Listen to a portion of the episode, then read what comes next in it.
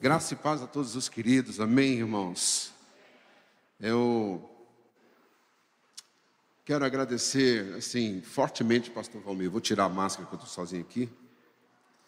Quero agradecer, assim, muitíssimo ao Pastor Valmir, toda a equipe ministerial, da Cibapa, a confiança de me convidar para estar aqui com os irmãos. Eu sinto muito forte, pastor Valmir, que esse encontro que está sendo realizado aqui, ele tem impactado a cidade.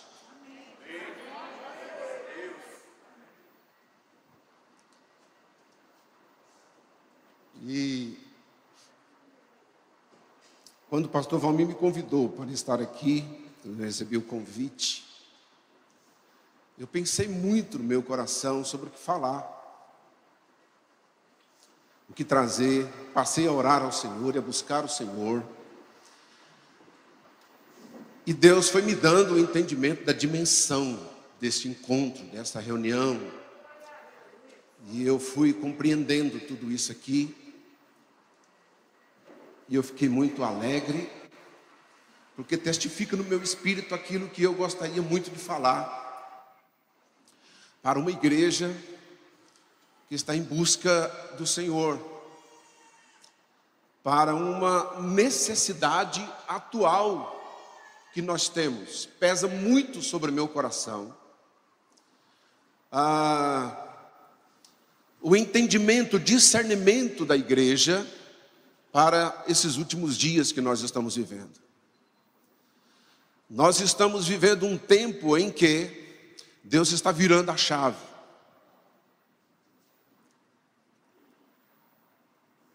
E esse virar a chave demanda de nós, povo de Deus, atitudes diferentes,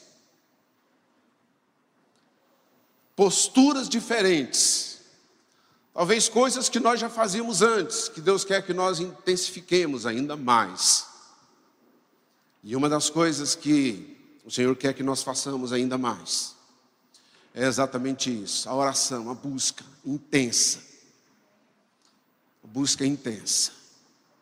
Verão coisas por aí, falo como profeta de Deus, que nós nunca vimos, não experimentamos, coisas que vamos ficar pasmos às vezes, e situações que a gente não saberia enfrentar, mas que o Espírito Santo de Deus está preparando a igreja para tudo que está vindo por aí.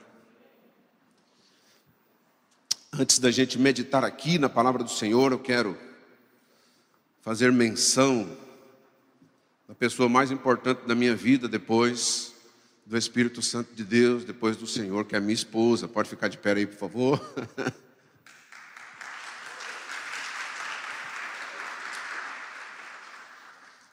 Vocês podiam aplaudir melhor, gente, a minha esposa.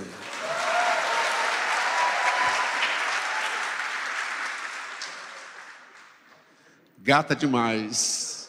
Essa aí supera, né, todas as outras. pastor, nenhuma mágoa no meu coração acerca dos irmãos da Laís. A Laís é para mim como filha. Né? Nós temos ali na igreja, e eu acredito que o senhor também, aqui, pessoas que a gente viu nascer, né?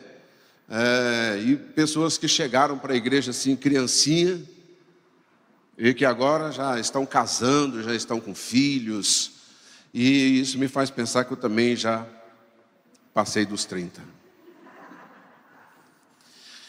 Quero compartilhar essa palavra com os irmãos com um peso de oração muito forte e com discernimento daquilo que Deus quer fazer para as nossas vidas como igreja nesses últimos dias. Quero pedir para você, por gentileza, abrir a sua Bíblia em Filipenses capítulo 2, a partir do versículo 5, um texto bastante conhecido.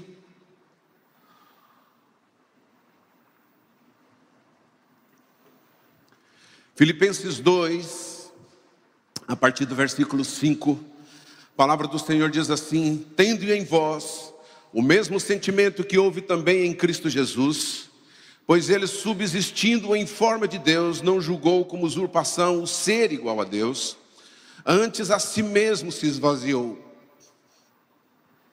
assumindo a forma de servo, tornando-se em semelhança de homens e reconhecido em figura humana, a si mesmo se humilhou tornando-se obediente até a morte morte de cruz.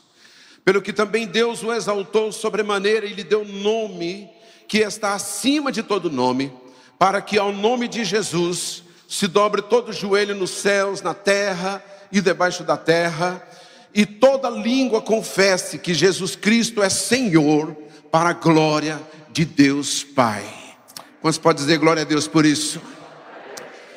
Queridos, nós estamos vendo aqui o texto que a teologia chama do decêncio de Jesus ou da humilhação do Senhor Jesus, do esvaziamento do Senhor Jesus, sendo Ele Deus, se esvaziou da sua glória e veio aqui e se tornou homem. E foi até a morte realizou o seu ministério e foi até a morte, a Bíblia chama de morte de cruz, a morte mais humilhante, mais vergonhosa que havia naquela época, dos romanos, de expor as pessoas ditas criminosos à margem da sociedade. Jesus foi assim, sofreu esse vexame, essa ignomínia, como diz o texto de Hebreus. E a palavra do Senhor diz que depois que ele ressuscitou, o Senhor lhe deu o um nome que é sobre todo nome, para que o nome de Jesus se dobre todo joelho nos céus, na terra e, de, e debaixo da terra, e toda língua confesse que Jesus Cristo é Senhor. Mas esse decêncio de Jesus, essa humilhação de Jesus, demandou para Jesus algo extremamente importante, que foi ele se lançar nos braços do Espírito Santo de Deus. Jesus se entregou nos braços do Espírito Santo de Deus, foi uma confiança. Ele dependeu agora do Espírito Santo de Deus. E a palavra do Senhor diz em Mateus capítulo 1, versículo 18, sobre o nascimento de Jesus. Jesus, quando ele se lança no Espírito Santo de Deus, para depender do Espírito, para que o Espírito pudesse cuidar dele como homem, Primeiro, como a sementinha que foi gerada lá no ventre de Maria. A palavra do Senhor diz que foi pelo Espírito que Jesus foi gerado no ventre de Maria. Ora, o nascimento de Jesus Cristo foi assim, estando Maria, sua mãe, desposada com Jesus, sem que tivesse antes coabitado, achou-se grávida pelo Espírito Santo. José, sabendo dessa situação que Maria estava grávida, ele abandona Maria para preservar Maria. Porque Maria poderia ser até apedrejada naquela situação, conforme a lei. E ele ficou assim meio desorientado. Então ele abandona Maria ali naquela situação, para não difamá-la, diz o texto, mas o anjo vem e diz o que nela foi gerada, e o que nela foi gerado não era uma questão humana, mas foi gerada pelo Espírito Santo de Deus. Versículo 19 diz assim: Mas José, seu esposo, sendo justo e não querendo infamar, resolveu deixá-la secretamente. Enquanto ponderava nessas coisas, ou seja, ele estava pensando, analisando, meu Deus, o que foi que aconteceu?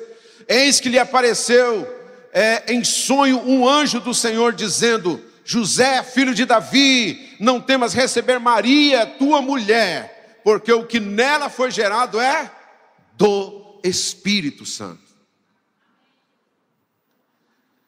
Lucas capítulo 1, versículo 34. A palavra do Senhor ainda diz: Então disse Maria ao anjo: Como será isto? Pois não tenho relação com homem algum.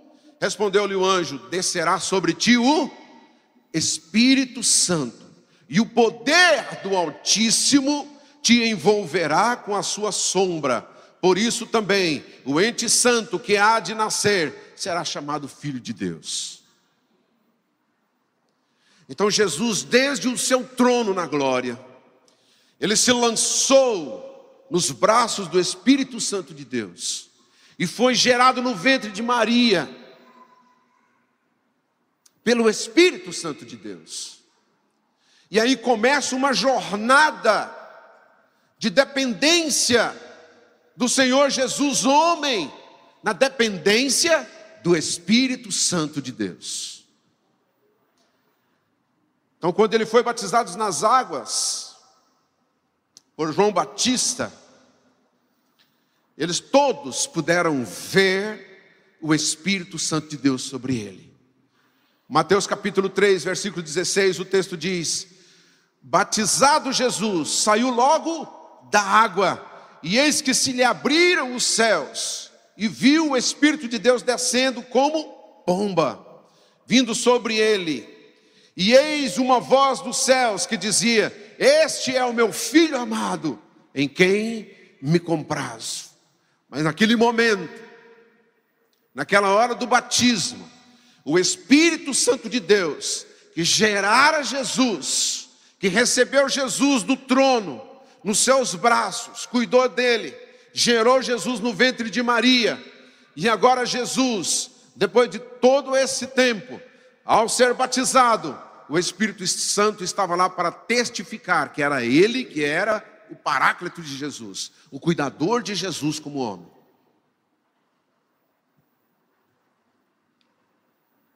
Palavra do Senhor diz, e nós conhecemos a história,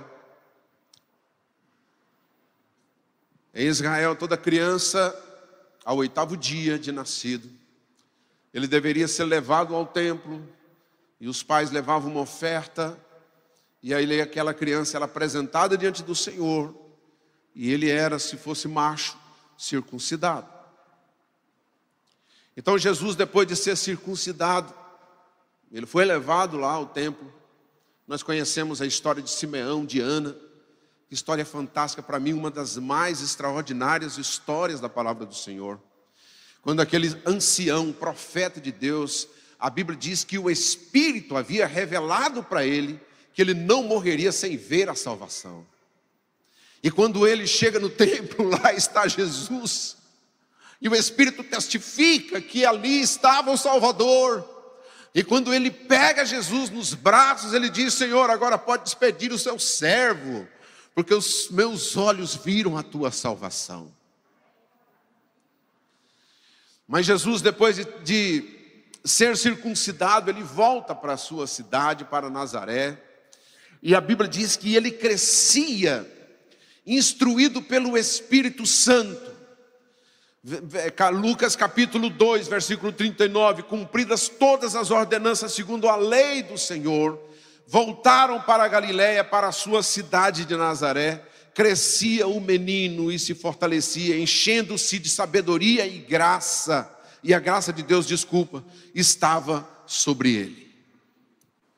Então, Jesus gerado, Jesus que foi abençoado, Jesus que estava se desenvolvendo, crescendo dentro de um contexto de graça, de sabedoria, de ensinamentos do Espírito Santo de Deus sobre ele. Aos 12 anos, nós conhecemos a história que os pais sobem, sobem para Jerusalém para a festa da Páscoa. E lá eles celebram o Senhor. E depois, antigamente, eles viajavam nas caravanas. E as pessoas, às vezes, nas caravanas, uns com os outros ali. Os filhos eram cuidados pelos vizinhos, pelos amigos, que as vilas eram pequenas, todo mundo conhecia todo mundo. E os pais andando ali, de repente perceberam que Jesus não estava do lado deles, não estava com eles, não estava com a caravana. Preocupados, procuram Jesus, não acham, voltaram para Jerusalém. Chegaram lá e encontraram Jesus no meio dos mestres, discutindo o assunto. Jesus tinha provavelmente ali os seus 12 anos de idade. E a palavra do Senhor diz em Lucas capítulo 2, versículo 49, e ele respondeu: Por que me procuráveis? Não sabias que me cumpria estar na casa de meu pai? Não compreenderam, porém, as palavras que ele dissera, e desceu com eles para Nazaré, e era ali submisso Sua mãe, porém, guardava todas essas coisas no coração e crescia Jesus. O texto continua enfatizando. E crescia Jesus em, é, em sabedoria, estatura e graça diante de Deus e dos homens. Cuidado pelo Espírito Santo de Deus. Aos 30 anos, foi Jesus levado para o deserto. Por quem? Pelo Espírito Santo de Deus. Lá ele jejuou 40 dias e 40 noites, na companhia do Espírito Santo de Deus. Lucas 4, versículo 1, o texto diz: Jesus, cheio do Espírito Santo, voltou do Jordão e foi guiado pelo mesmo Espírito no deserto durante 40 dias, sendo tentado pelo diabo. Foi gerado pelo Espírito foi abençoado pelo Espírito, cuidado pelo Espírito. Ao ser batizado, o Espírito Santo testificou. Ele crescia em conhecimento e graça e estatura diante de Deus e diante dos homens. Abençoado, ensinado, instruído pelo Espírito. Quando ele foi assumir o seu ministério com 30 anos de idade, o Espírito Santo primeiro o levou ao deserto. E lá ele passou 40 dias e 40 noites e foi tentado pelo diabo. O que, que isso tem a ver, pastor Márcio, com essa campanha que eu estou fazendo nesse lugar? O que, que isso tem a ver numa terça-feira eu sair 5 horas da manhã, melhor, quatro e meia pelo menos, né? alguns talvez saíram quatro, para chegar aqui 5 horas da manhã e ouvir essa palavra que parece que não tem nada a ver com aquilo que eu estou buscando. Aguarda um pouquinho, você vai entender. Fala para o seu vizinho assim: olha, daqui a pouco você vai entender tudo. Quando Jesus regressa do deserto, depois que ele foi tentado pelo diabo, ele volta para Galiléia, para a sua cidade, Nazaré. Lucas 4, versículo 14, a palavra do Senhor diz assim: Então Jesus, no poder do Espírito, regressou para a Galiléia e a sua fama correu por toda a circunvizinhança e ensinava na sinagoga, sendo glorificado por todos. Então ele volta daquela situação lá do jejum, sai do deserto, vai para a Galiléia, ao norte de Jerusalém, centro-norte de Jerusalém. Lá ele chega na sua cidade de Nazaré e ele começa a ensinar ali na sua própria casa, movido pelo Espírito. Tudo pelo Espírito. Diga comigo, tudo pelo Espírito. Entrou em uma sinagoga em Nazaré.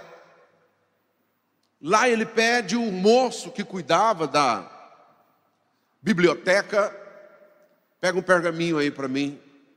Aí pegou o pergaminho de Isaías capítulo 61. E Lucas capítulo 4, versículo 16, a palavra do Senhor está dizendo assim: Indo para Nazaré, onde fora criado, entrou num sábado na sinagoga, segundo o seu costume, e levantou-se para ler. Então lhe deram o livro do profeta Isaías, e abrindo o livro, achou o lugar onde estava escrito: o Espírito do Senhor está sobre mim, pelo que me ungiu para evangelizar os pobres, enviou-me para proclamar libertação aos cativos e restauração da vista aos cegos, para pôr em liberdade os oprimidos e apregoar o ano aceitável do Senhor. Então ali estava uma declaração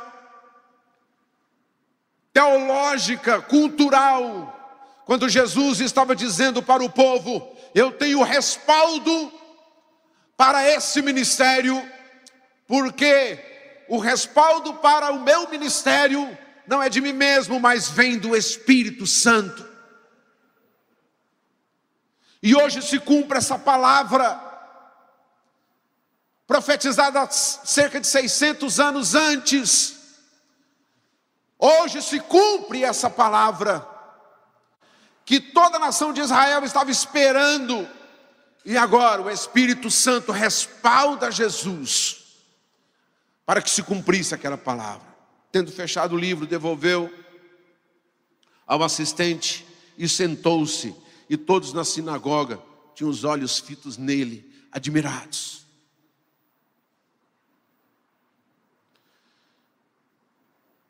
E Jesus então começa o seu ministério. É claro que lá em Nazaré eles não entenderam. Levaram ele a um precipício, tentaram matá-lo, e pelo Espírito Santo de Deus ele saiu, ninguém viu, e ele foi para a região de Cafarnaum, próximo ali do lago, que nós chamamos do mar. E a palavra do Senhor diz que ali ele começa o seu ministério, ali ele inicia o seu ministério e agora ele começa a fazer discípulos. Então, depois de um período de oração, orientado pelo Espírito Santo, ele escolheu doze homens para serem seus discípulos. Lucas 6, versículo 12. Naqueles dias retirou-se para o monte a fim de orar. E passou a noite orando a Deus. E quando amanheceu, chamou assim os seus discípulos e escolheu doze dentre eles, aos quais deu também o nome de apóstolos. Diga comigo, tudo pelo Espírito tudo pelo Espírito. Nós estamos aqui numa jornada que você já conhece, que é a jornada do decêncio de Jesus, de Jesus sair da sua glória, do seu trono, vir aqui como homem, lançou-se nos braços do Espírito e começou a sua jornada ministerial como homem vindo para morrer no meu lugar, no seu lugar, como a prova do amor de Deus derramado aos homens e tudo isso pelo Espírito. Tudo pelo Espírito. E durante três anos e meio, pelo poder do Espírito Santo de Deus, ele discipulou aqueles homens, preparando-os para que eles pudessem continuar o legado, o ministério que Jesus estava entregando nas mãos dele. Jesus realizou muitas obras. Jesus curou muitos enfermos. Jesus expulsou muitos demônios. Jesus ressuscitou mortos. E ele mesmo declara, quando ele envia os seus discípulos: Olha, vocês vão pregar o reino, mas vocês também vão curar os enfermos, expulsar demônios e ressuscitar mortos. Jesus realizou muitas obras que o apóstolo João declara dizendo: Olha, se fosse escrito, não caberia no livro do mundo. E Jesus, para realizar todas as obras, ele dependeu do Espírito Santo de Deus, tudo era pelo Espírito. Agora, algo extraordinário que eu tenho aprendido é que Jesus dependeu, pastor Valmir, mais do Espírito Santo para ministrar sobre a vida dos seus discípulos do que para curar enfermos, expulsar demônios, ressuscitar mortos. Dá mais trabalho lidar com pessoas do que às vezes orar e impor as mãos para ressuscitar uma pessoa. Precisamos depender mais do Espírito para as nossas questões de relacionamento do que para outras obras. Ontem nós estávamos vendo, eu estava aqui ontem, vendo o pastor ministrar aqui, falando exatamente sobre a dificuldade de, dos últimos dias, que é a dificuldade de relacionamentos. As pessoas estão tão frias nos relacionamentos, que abandonam às vezes os relacionamentos sem sentir nada. Antigamente a gente tinha aquele contexto de amizade, amigo era amigo. Quando você está dentro de uma igreja, essa é a sua igreja. Aqui é o seu lugar. Você tem um pastor, você tem amigos, você tem irmãos aqui dentro. Gente, não se separa assim, como as pessoas estão se separando. Hoje nós dependemos mais do Espírito Santo para manter a comunhão do que fazer qualquer outra coisa.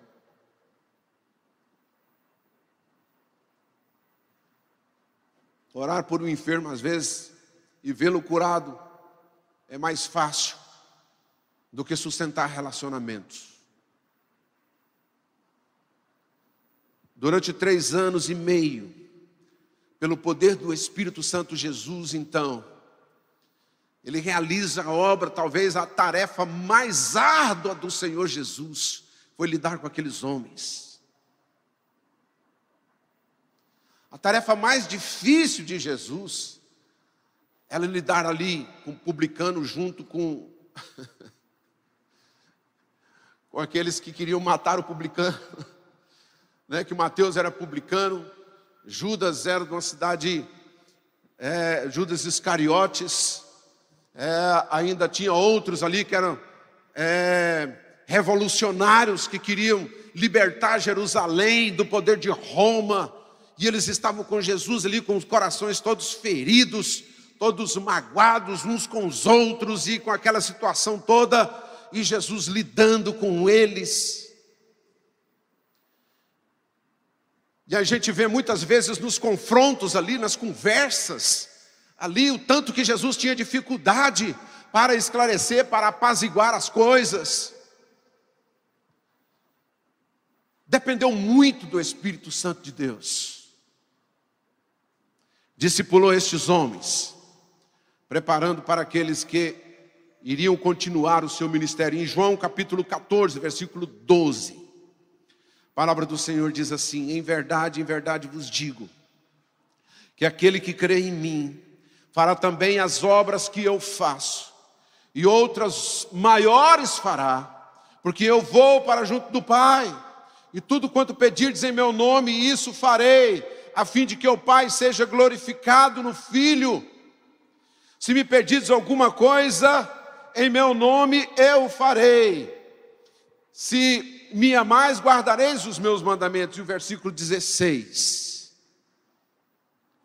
Aqui olha só o quanto é extraordinário essa palavra. No versículo 16. Jesus não deixou muitas riquezas para os seus discípulos mas ele cuidou para deixar um legado para os seus discípulos. E ele deixou para os discípulos aquilo que ele tinha de mais importante, de mais precioso, enquanto homem aqui nesse mundo, que era o Espírito Santo de Deus. No versículo 16 diz assim: Eu rogarei ao Pai, e Ele vos dará outro consolador, a fim de que esteja para sempre convosco o Espírito da verdade que o mundo não pode receber, porque não vê nem o recebe. Vós o conheceis, porque ele habita convosco e estará em vós. Jesus não deixou casa para os discípulos. Jesus não deixou uma, uma frota de navios para os discípulos alcançarem o mundo pregando o Evangelho. Jesus não deixou, não sei como é que eu poderia dizer, talvez uma manada de camelos para eles andarem. Na, ali em Israel e em outros lugares. Às vezes a gente acha que para fazer a obra de Deus a gente precisa de muito recurso financeiro, a gente precisa de muito equipamento, de muitas estratégias, mas eu quero dizer para a igreja nessa manhã que nós precisamos é do Espírito. o maior legado, a maior carência, a maior necessidade que a igreja precisa nesses últimos dias é do Espírito Santo. É do poder do Espírito Santo. Toda obra de milagres que Jesus realizou foi pelo poder do Espírito. E teve um momento que ainda confrontaram Jesus dizendo: não, ele realiza essas obras aí, expulsa demônio pelo maior dos demônios, que é Beuzebu. Aí Jesus fala assim: gente, vocês estão falando uma besteira grande demais. Porque tudo está sendo feito pelo Espírito Santo. E aí, Mateus capítulo 12, versículo 28, o próprio Jesus faz essa declaração, que era pelo Espírito. Se, porém, eu expulso demônios pelo Espírito de Deus, certamente é chegado o reino de Deus sobre vós.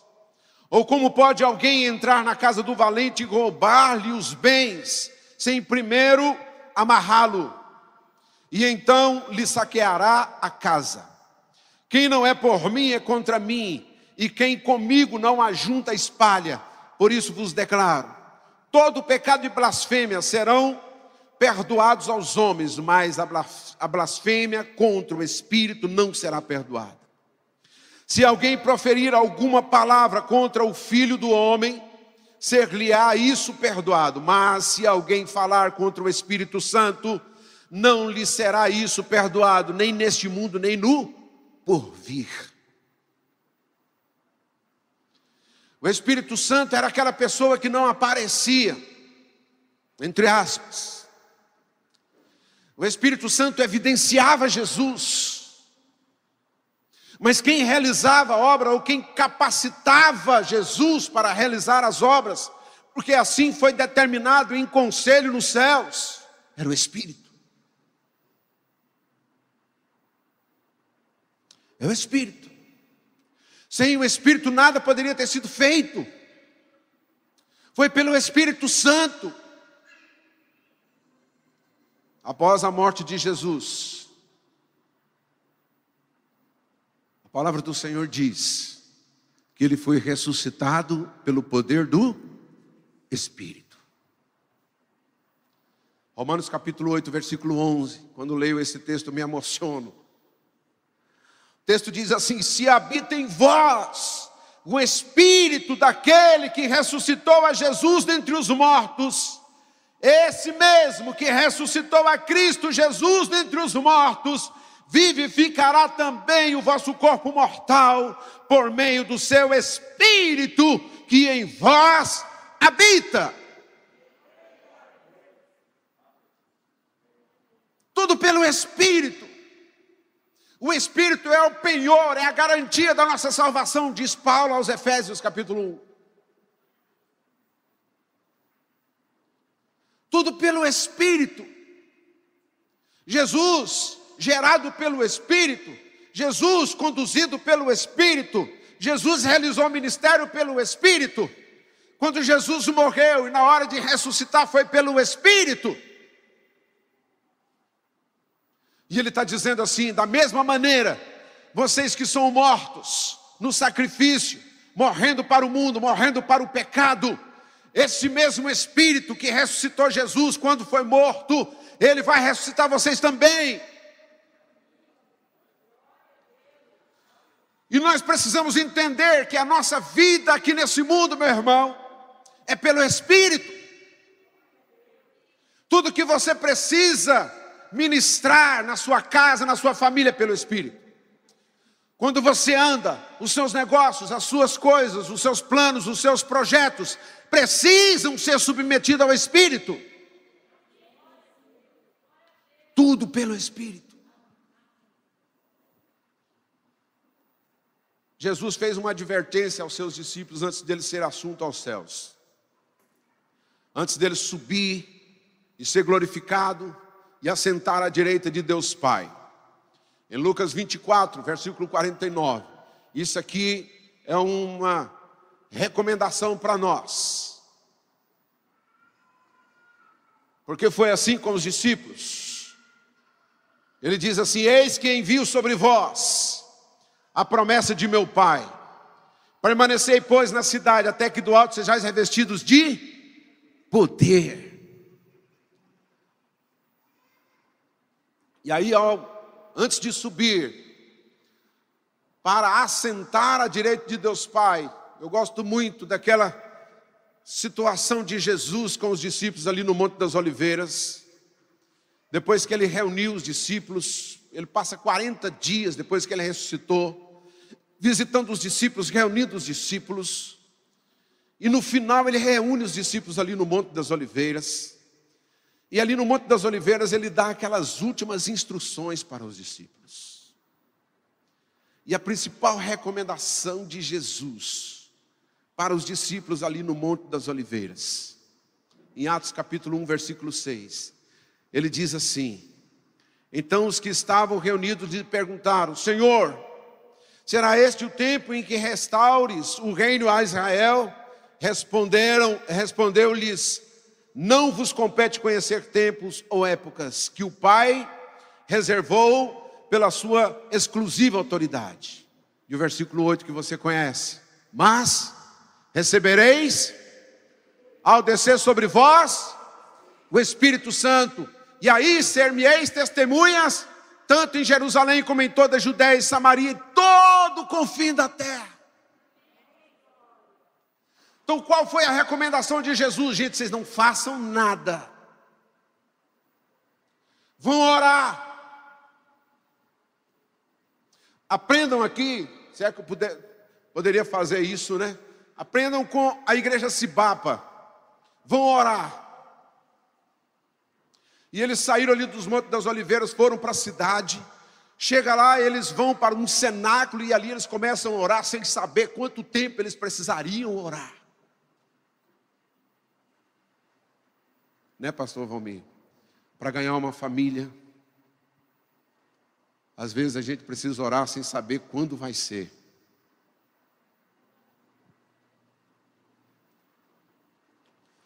Mas um dia um milagre acontece, uma irmã se converte. Talvez você já está orando há quanto tempo por uma causa e você não tem visto nada acontecer. Como o pastor Valmir já disse aqui hoje, é porque não é no seu tempo. Os discípulos foram para o cenáculo orar sem saber quanto tempo eles iriam ficar ali orando. Mas cerca de dez dias depois, cerca de dez dias, o Senhor Jesus inaugura a igreja com o impacto que a igreja precisava.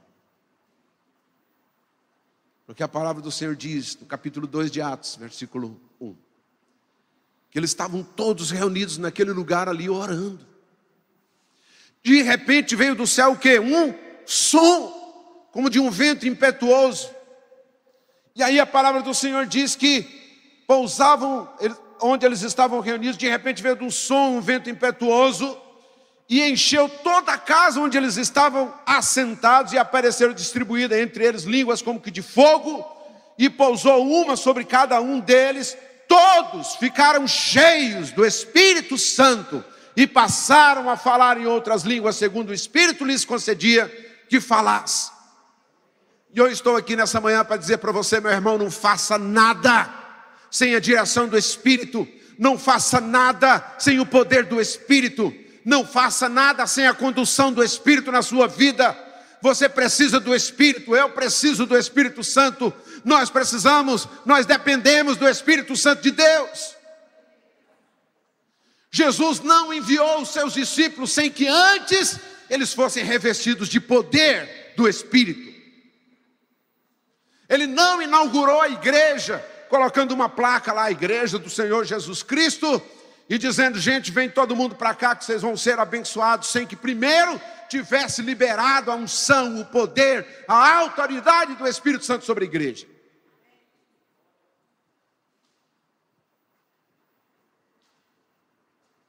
Toda obra que os apóstolos realizaram foi pelo poder do Espírito. A partir dali, naquele momento ali, Pedro já teve que dar um testemunho. Que o que estava acontecendo já havia sido profetizado, que era o Espírito. Era pelo Espírito. E Atos 2, 42 a 43, a palavra do Senhor diz: E perseveravam na doutrina dos apóstolos, na comunhão e no partir do pão e nas orações em cada alma havia temor, e muitos prodígios e sinais eram feitos por intermédio do Espírito.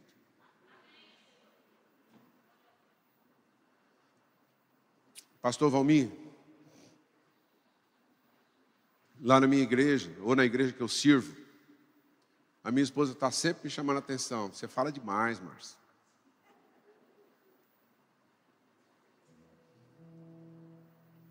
Fala demais. Márcio, você pregou uma hora.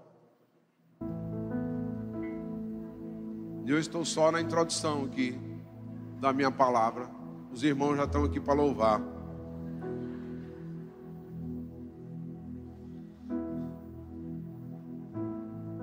Deixa eu dizer uma coisa, para concluir, nós vamos orar. Os apóstolos enfrentaram as adversidades.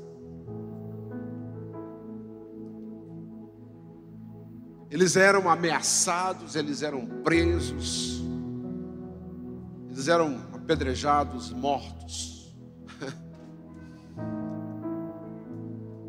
e um texto, desde que eu me converti, esse texto impactou a minha vida. Texto de Atos, capítulo 4, versículo 31. Que depois de Pedro e João terem sido mortos, oh, desculpa, presos, por um milagre, os anjos liberam eles, são soltos. E a igreja estava orando. E eles vão, quando eles saíram, eles vão lá para o lugar onde os irmãos estavam orando. E lá no lugar onde os irmãos estavam orando, eles se juntam com a oração, com os irmãos em oração. E eles começam a orar. Deus, os homens se levantam contra a sua palavra. Deus, os homens se levantam contra o ministério. Os homens se levantam contra o teu servo Jesus. Senhor, enquanto eles se iram contra nós, enquanto eles estão nos torturando, enquanto eles estão realizando essa perseguição, Senhor, o que nós pedimos, dá-nos ousadia para continuar falando. Dá-nos ousadia, dá-nos intrepidez para continuar falando. E a Bíblia diz, no versículo 31, que tendo eles orado, tremeu o lugar onde eles estavam reunidos, e todos ficaram cheios do Espírito Santo. Porque eles não estavam pedindo bens, eles não estavam pedindo outras coisas, a oração que eles estavam fazendo ali, Senhor, libera-nos, enche-nos, capacita-nos, dá-nos mais poder para continuar realizando a obra do Senhor. E eu vim aqui hoje para dizer para você, nessa campanha, Jesus enfrentou adversidades. Na dependência do Espírito, ele enfrentou muitas adversidades, muitos adversários quiseram apedrejá-lo, quiseram fazer tanta coisa com ele, e até que levaram ele à morte, mas isso estava determinado por Deus. Ele enfrentou o mundo, ele enfrentou a Satanás, ele enfrentou a carne e venceu. Os apóstolos enfrentaram o mundo do seu tempo, enfrentaram a carne, enfrentaram o diabo, mas eles venceram. Depois da reforma de Lutero, nós vemos na história as grandes cruzadas missionárias, as grandes agências missionárias, Estados Unidos, Suécia, Alemanha, Inglaterra, e estes homens saíram pelo mundo afora para pregar o Evangelho, enfrentando Satanás, enfrentando adversidades, enfrentando um tanto de coisa, e eles venceram, haja vista que nós estamos aqui. Nós tivemos no Brasil, no século passado, homens levantados por Deus, Daniel Berg, Gunnar Wiener, nós tivemos tantos homens levantados por Deus nessa nação que enfrentaram adversidades grandes, tamanhas, mas eles venceram pelo poder do Espírito. Agora, sabe o que eu quero dizer para você, meu irmão? Agora é a nossa vez. É a minha vez, é a minha oportunidade. É a sua vez, é a sua oportunidade. Talvez esse seja o tempo mais difícil. Pastor Valmir, às vezes eu fico me perguntando: onde é que estão os demônios? Porque em outros tempos, irmãos, e eu sou dessa época, se a gente se reunisse para fazer uma reunião de oração como essa, de repente aparecia um endemoniado, aparecia. Agora a gente não vê mais. Sabe por quê? Porque estão todos ocupados em gerar esfriamento de amor, esfriamento de fé, gerando iniquidade. Nós estamos no tempo dos, dos últimos tempos, quando a palavra do Senhor fala, por se multiplicar a iniquidade, o amor de muitos vai se esfriar. Nós estamos vivendo num tempo que a gente não pode abrir os olhos, que a gente vê iniquidade, que a gente vê pecado, que a gente vê maldade, e o ser humano está cada vez pior, cada vez pior, cada vez pior. Nós precisamos do Espírito Santo de Deus como nunca, para cumprir o ministério que o Senhor colocou em nossas mãos. Talvez agora eu não preciso pedir ao Senhor mais uma cura para minha vida, não preciso de mais uma casa, não preciso de mais um carro, eu não preciso de mais uma porta de emprego, mas eu preciso ser cheio do Espírito. É a prioridade, porque as outras coisas serão acrescentadas, diz o Senhor. E se você crê nisso, meu irmão, eu quero pedir para você ficar de pé.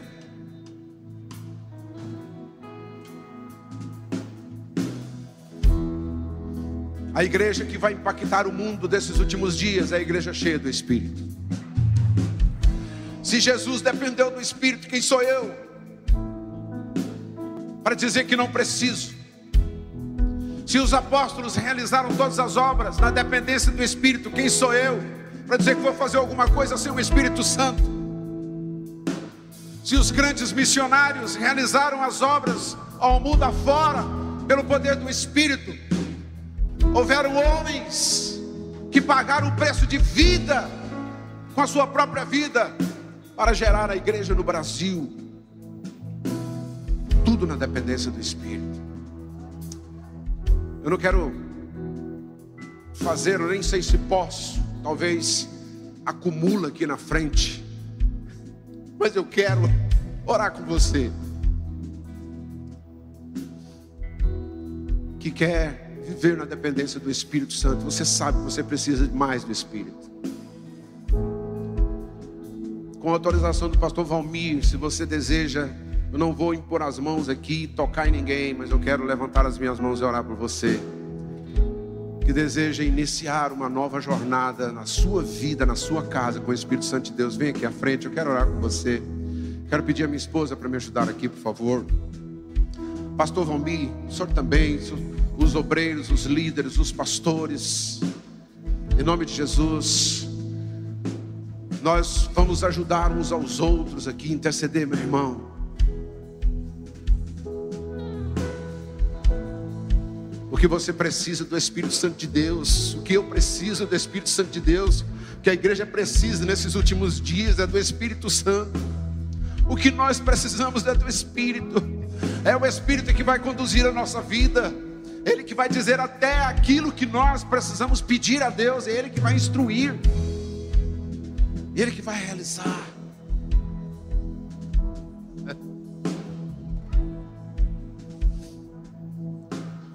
Diga comigo, Espírito Santo de Deus, eu me apresento diante do Senhor, peço perdão por ter ignorado o Senhor na minha vida. Mas hoje, assim como o Senhor Jesus se lançou nos seus braços, numa dependência como homem, hoje eu me lanço nos seus braços e declaro que eu dependo do Senhor. E eu sei que o Senhor vai realizar obras através da minha vida, na minha casa, nessa igreja, nesta cidade e até os confins da terra, para a glória do Senhor, para a glória do Senhor. Aleluia. Espírito Santo de Deus, eu oro para que o Senhor venha impactar essas vidas aqui. Que pela fé submissos ao Senhor, se lançam, Senhor, nos teus braços. Espírito Santo de Deus, levanta aqui, Senhor, homens e mulheres apaixonados pelo Senhor. Senhor, que eles sejam impactados, que eles sejam movidos pelo Senhor, que eles sejam tocados, direcionados, ó Senhor, em nome de Jesus. Espírito Santo, que o Senhor possa conduzir as suas vidas na vida espiritual, na vida emocional, na vida física, na vida ministerial de cada um, na vida de família, na casa, ó Senhor, no trabalho, ó Deus, em todos os lugares, que tudo seja movido pelo Teu Espírito, Senhor, que eles sejam boca do Senhor, usados pelo Senhor.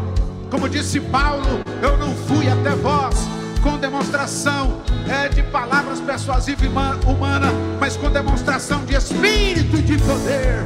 Senhor, para que possamos vencer a Satanás, para que possamos vencer as adversidades. As adversidades desse mundo, para que possamos vencer, Senhor, a carne, para que possamos vencer, Senhor, a iniquidade que se instala, o esfriamento, a apostasia. Enche a sua igreja com teu espírito em nome de Jesus, em nome de Jesus, em nome de Jesus. Aleluias! Para a glória do teu nome é o que nós oramos em nome de Jesus. Aleluias! Glória a Deus.